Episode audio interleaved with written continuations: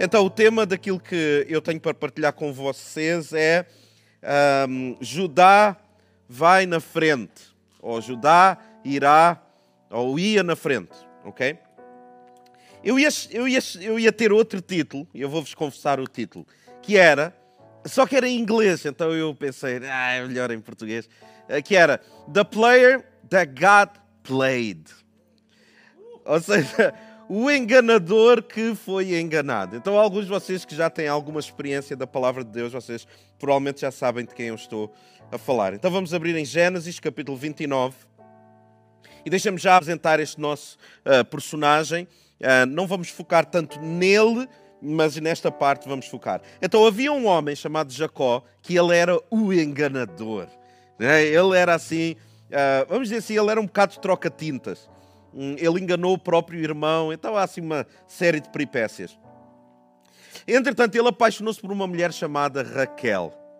Uh, e todo o encontro é assim uma cena muito romântica, digna de filmes tipo da Fox Live. Eu não estou a dizer que vocês veem Fox Live, ninguém vê Fox Live. Mas é tipo digno da Fox Live, do tipo previsível, parece que é tudo assim feito num estúdio, assim muito. Ah, pronto. Então, ele encontra Raquel num poço e ele afeiçoa-se por ela e tal, e depois dá uma de, mesmo ao homem, né? Uh, vai lá e faz uma cena no poço e tal. E depois é assim, é um, é um romance assim meio forçado, que é do tipo, ele faz a cena, ele olha para ela, ela olha para ele e ele rouba-lhe um beijo.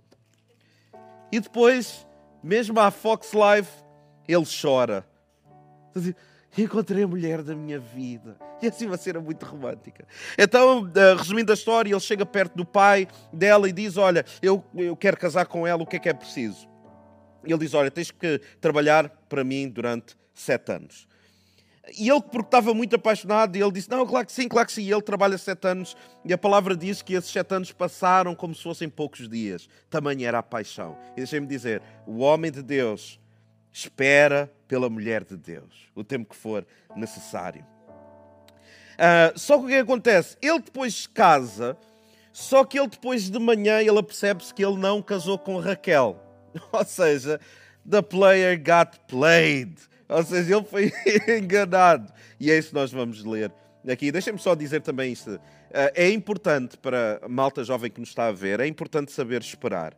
Eu posso estar meio a brincar, mas uh, mas é importante nós sabermos esperar, termos paciência.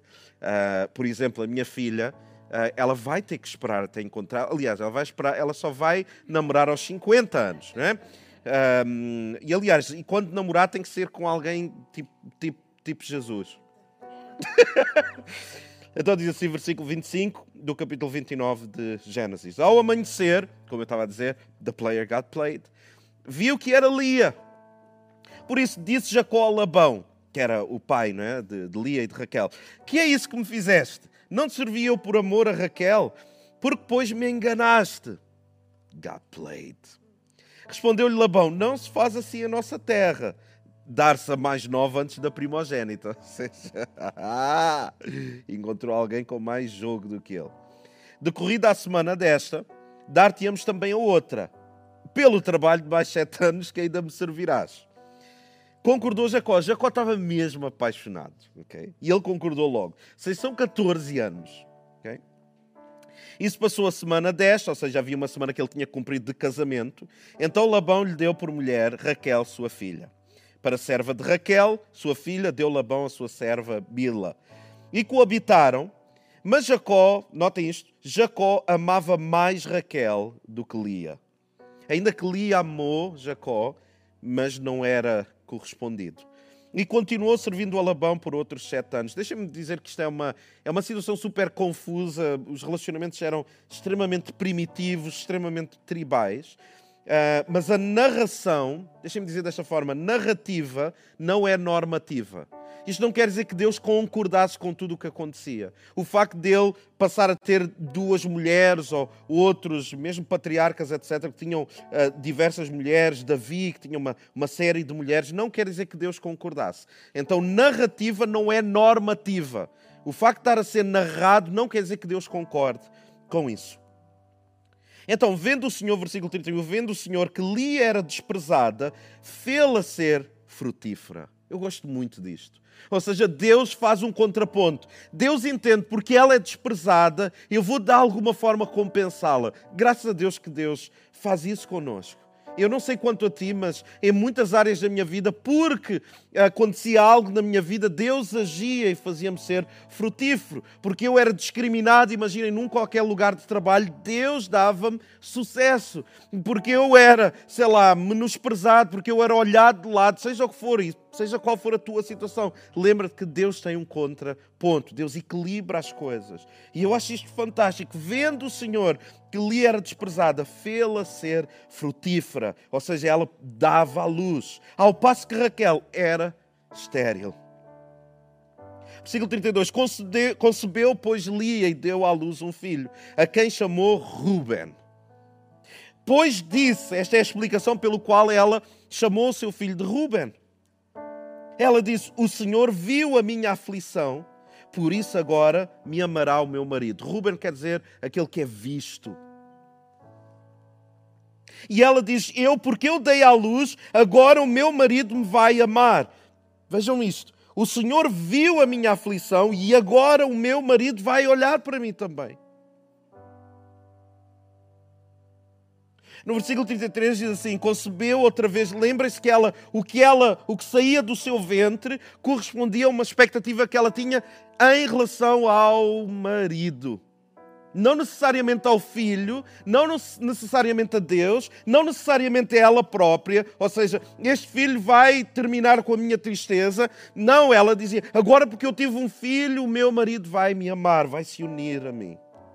Quantos de nós não temos vidas e sucessos que nós projetamos para impressionar alguém. Que coisa triste isso. Concebeu outra vez e deu à luz um filho e disse: Ouviu o Senhor. Primeiro o Senhor viu e agora ela diz: O Senhor ouviu que eu era desprezado e me deu mais este. Chamou-lhe então Simeão. E Simeão quer dizer mesmo isso que tem a ver com a audição. E outra vez concedeu Lia e deu à luz um filho e disse: agora desta vez se unirá mais a mim o meu marido, porque lhe dei à luz três filhos, por isso lhe chamou Levi. E por último, de novo, versículo 35, concebeu e deu à luz um filho, então disse. Notem que os filhos iam nascendo e ela tem esta esperança, ela tem esta consciência de que a cada filho, quem sabe eu consigo ficar mais perto do meu marido, quem sabe o objeto da minha afeição, quem sabe o objeto do meu amor que não é recíproco, quem sabe por aquilo que eu estou a fazer certo, porque Deus me está a abençoar, quem sabe ele chega-se mais perto de mim. Mas nós notamos que isso não ia acontecendo. Então há uma frustração que se acumula. E no final diz, então ela diz, esta vez ela dá a luz e ela diz, esta vez eu louvarei o Senhor. E por isso lhe chamou Judá e cessou de dar à luz. Judá quer dizer louvor. Ou seja, quando ela dá à luz louvor, ela não precisa de conceber mais. Eu não sei se tu estás a perceber o que eu estou a dizer. Quando ela dá à luz louvor, ela cessa, ela já não tem mais expectativa em relação ao marido. Ela diz: Ok, os meus filhos, eu ser frutífero, já não tem a ver com um terceiro elemento, alguém a quem eu ambiciono ter atenção. Não. Eu, desta vez, eu vou louvar ao Senhor. O que eu faço já não é para impressionar ninguém. Tudo o que eu tenho, os meus sucessos, seja o que for, eu já não tenho essa expectativa de impressionar os outros eu vou apenas louvar o Senhor. E aqui nós é-nos apresentado esta personagem chamada Judá, este homem chamado Judá, e que tem uma, uma importância tremenda. Por isso é que a pregação chama-se Judá e à frente, porque cada vez tornou-se uma tribo extremamente forte. O nosso Senhor vem dessa linhagem, por isso é que ele é chamado o leão da tribo de Judá. Ele vem de uma linhagem, de uma tribo extremamente forte, cujo nome quer dizer louvor. Então, sempre que havia uma batalha, não sempre, mas a maior parte das vezes, Judá ia na frente. Deus dizia: Judá vai à frente, ou seja, o louvor vai à frente, a batalha vai ser feita com o louvor lá à frente. E eu acho muito interessante esta ideia de que Deus olha para o louvor e não apenas o louvor do nosso coração, não apenas um louvor interior, mas Deus olha para o louvor que sai da nossa boca, o som que sai da nossa boca, dos instrumentos. É verdade que é importante no nosso coração, mas é igualmente importante aquilo que sai cá para fora, porque aquele que pode não falar pode bater palmas. Seja do que for, eh, Deus valoriza o que sai de nós cá para fora. E há um episódio muito interessante que eu vou partilhar convosco, mas ouçam só que é uma batalha que está a ser programada. E vejam só este meia loucura que acontece. Diz assim em 2 Crónicas 20, 20: Pela manhã cedo se levantaram e saíram do deserto de Tecoa. Ao saírem eles, pôs Josafá, que era o líder, e disse: Ouvi-me, ó Judá e vós, moradores de Jerusalém, crede no Senhor, o vosso Deus, e estareis seguros. Crede nos seus profetas e irão prosperar.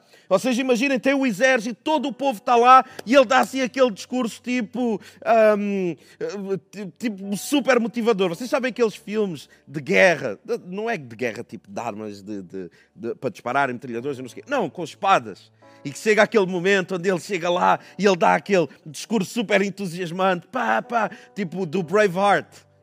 Dá aquele discurso e o pessoal está todo pump, ah, vai ser fantástico, o pessoal, é mais ou menos isto, o pessoal começa, ah, fantástico.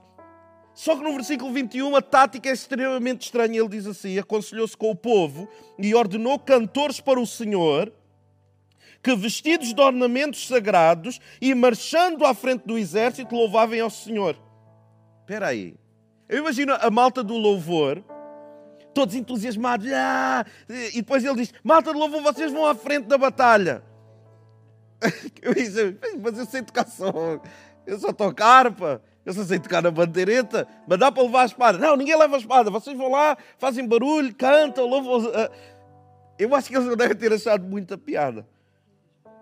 E diz assim: rendei graças ao Senhor porque a sua misericórdia dura para sempre. Eu não ficava muito motivado com isso. Só que o que acontece? Tendo eles começado a cantar e a dar louvores, pôs o Senhor emboscadas contra os filhos de Amon e de Moab e do Monte Seir, que vieram contra Judá e foram derrotados. Então nós entendemos que o louvor tem este mistério, tem esta mística de ir à frente na batalha. Nós não usamos mais as nossas armas, nós usamos armas espirituais. Nós não usamos as nossas ferramentas. Nós dizemos então Judá irá à frente na minha vida também louvor vai à frente antes das minhas táticas e das minhas estratégias. O que Lia faz é que ela chega a uma fase da vida em que ela não precisa mais de ser vista nem ouvida. O seu coração tem uma outra direção sem ser a direção de Jacó. O seu coração dirige para o Senhor. Por isso o que sai dela é louvor. E deixa-me dizer isto: louvor é direção. Então, quando eu louvo a Deus, eu estou a direcionar-me. Eu estou a direcionar o meu coração. E eu tenho dois pontos que eu gostava de partilhar convosco que impedem a nossa adoração e o nosso louvor. O primeiro ponto é o seguinte: nós esquecemos que o nosso louvor é para a frente. É, o louvor, Judá irá primeiro, Judá fica à frente, o exército, a estratégia militar está atrás e o que existe é o louvor está na frente. Então o que é que quer dizer? O meu louvor é para a frente. É porque o louvor é algo profético. É algo que fala mais lá à frente. O louvor não é algo que fica aqui, não fica encarcerado, refém do presente, do dia que se chama hoje. O meu louvor tem uma, uma atmosfera profética. O louvor é para a frente. Porque o próprio som é profético. Pensem desta forma assim: o som. Vocês imaginem desta forma: alguém, está uma. Imaginem isto: uma mulher com um vestido azul. E ela está a caminhar na, na rua. Agora o Samuel vai tocar alguma coisa. A única imagem que vocês têm é isto: ela está a andar na rua. Dá-lhe lá aquela primeira mais tipo, mais de, de brincadeira. Aquilo que a gente falou. Ela está só a andar. Vocês estão a ver. E é só isso que vocês estão a ouvir. Ok? Nós percebemos que ela vai fazer o quê? Alguma coisa triste, oh, coitada, está muito desanimada. Não, ela até, toca lá outra vez. Dá-lhe outra vez. Vocês... Agora imaginem, a mesma mulher a andar, mas com esta música assim. Dai lá. Não, a outra, a outra, a outra. Não, outra que a gente tinha falado. Tipo moeda assim, mais down. Não era esse, não.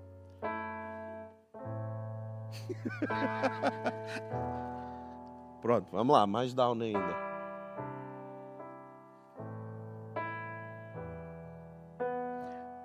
Se, mudou, se a, a, personagem mudou, não é a mesma, só que a nossa ideia do que está a acontecer muda. Por isso é que Hollywood percebe isso, que é o som é profético. Por exemplo, quando nós temos uma situação que está a acontecer, eu vou-vos confessar, eu gosto de ver filmes assim meio de terror, assim de... Só que há vezes, que isso é meio irracional, que eu tiro o som. Porque se eu estou sem som, tudo o que vai acontecer não me vai assustar, é tranquilo. Mas se eu ponho o som, aquilo cria um ambiente. Ou seja, o som é profético. O som denuncia o futuro. Eu começo a perceber o que é que vai acontecer com aquele personagem.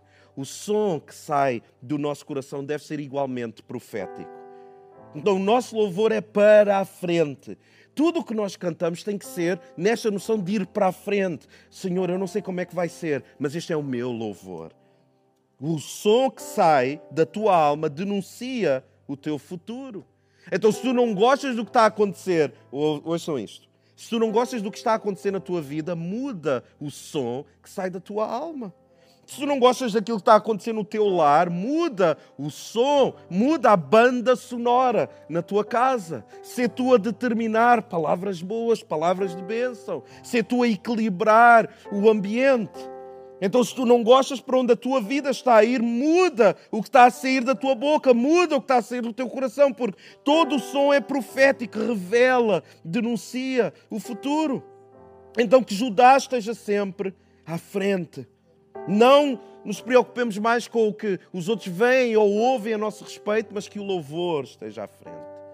Segundo ponto, que nos impede de nós termos um, um louvor poderoso, é que nós esquecemos que o nosso louvor é para cima.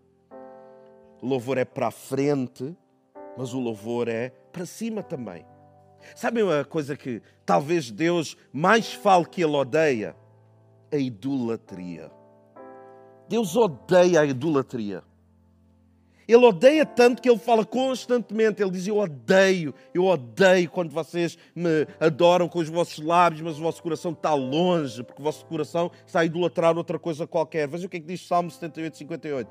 Pois o provocaram ao ódio com os seus postes e o incitaram ao ciúme com as suas idolatrias. Ou seja, Deus odeia porque lhe causa ciúmes porque Ele nota que o nosso coração está dividido. Mas no que é que nós idolatramos? Nós idolatramos Nossa Senhora de Fátima ou, ou os santos. E... Eu não sei qual é a tua idolatria, eu sei qual é a minha. Eu sei que às vezes eu, por exemplo, eu estou a cantar e eu não estou a pensar totalmente em Deus, eu estou a pensar na minha circunstância, na minha dor, na minha tristeza, na minha limitação, na circunstância que eu não estou a conseguir dominar, no medo que eu tenho pelo futuro. Isso é idolatria, porque eu estou apaixonado pelo processo e não pelo objeto.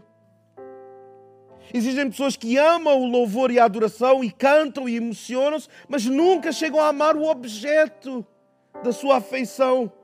O louvor é um processo, não é um fim, é um meio. Então, o que é que quando nós estamos a louvar, quando tu estás a louvar a Deus, o que é que te passa pela cabeça? Eu, será que estou a cantar bem? Será que o pessoal vai gostar de eu a ministrar? Será que esta pessoa que está ao meu lado? Ouçam, nós em casa, alguns nós temos vergonha de cantar, porque temos pessoas à nossa volta estamos sentados, nós não estamos no meio de muitas pessoas, ficamos com vergonha. Se tu ficas com vergonha disso, tu estás mais preocupado com o processo e menos com o objeto em si. Porque quando nós cantamos para Deus, o que é que interessa quem é que está ao nosso lado? O que é que interessa se eu estou em casa ou estou aqui? Eu canto da mesma maneira, é irrelevante. Eu canto com o mesmo significado que eu penso assim: eu quero lá saber se as pessoas percebem ou não percebem, eu estou a adorar o meu Deus, o Deus que vai fazer com que esta adoração, este louvor, vá à frente de qualquer problema, de qualquer circunstância, que vá à frente de mim próprio. Ele merece o meu louvor e a minha adoração. Então nós vemos o exemplo de Saul, a certa altura, Deus diz: Olha, Saul, tu tens que destruir um povo.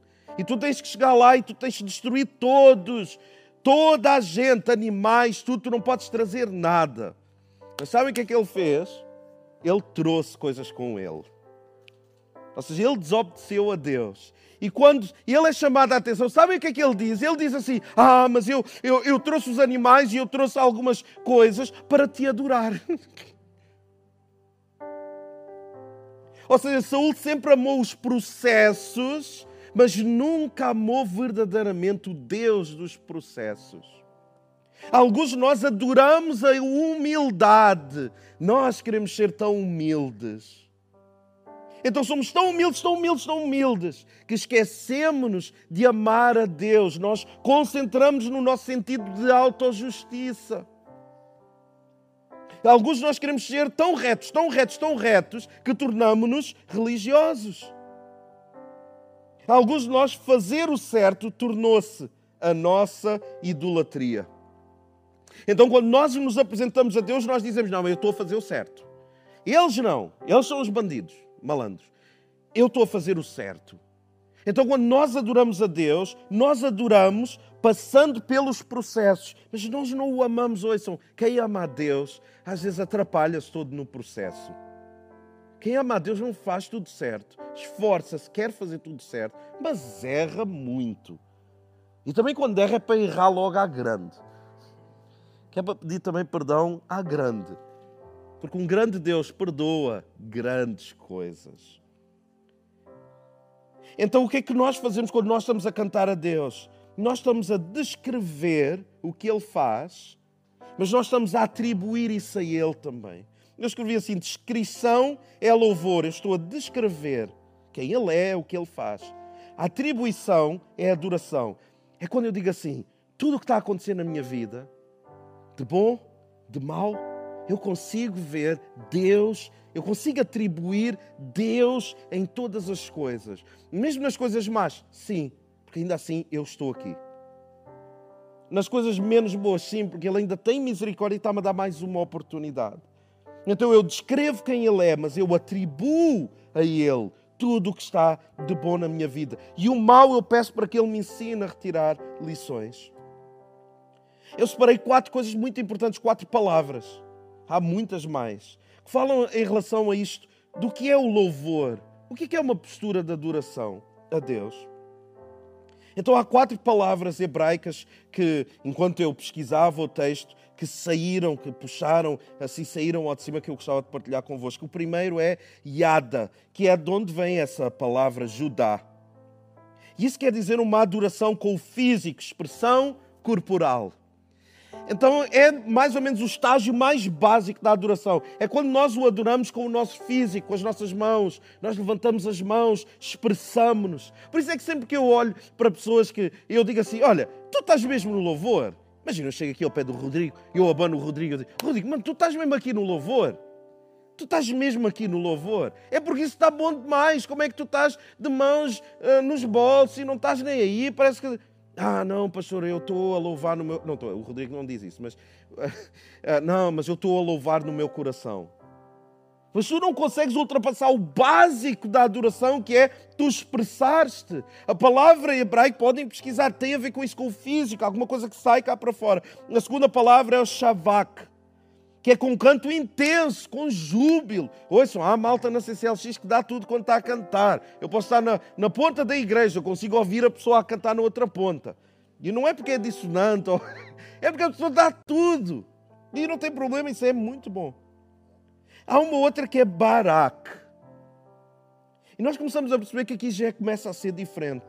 Aqui há uma reverência. Aqui nós ficamos mais quietos. Por exemplo, no, no domingo anterior, isto não foi gravado, mas o pastor Enoque ele estava a dirigir o louvor.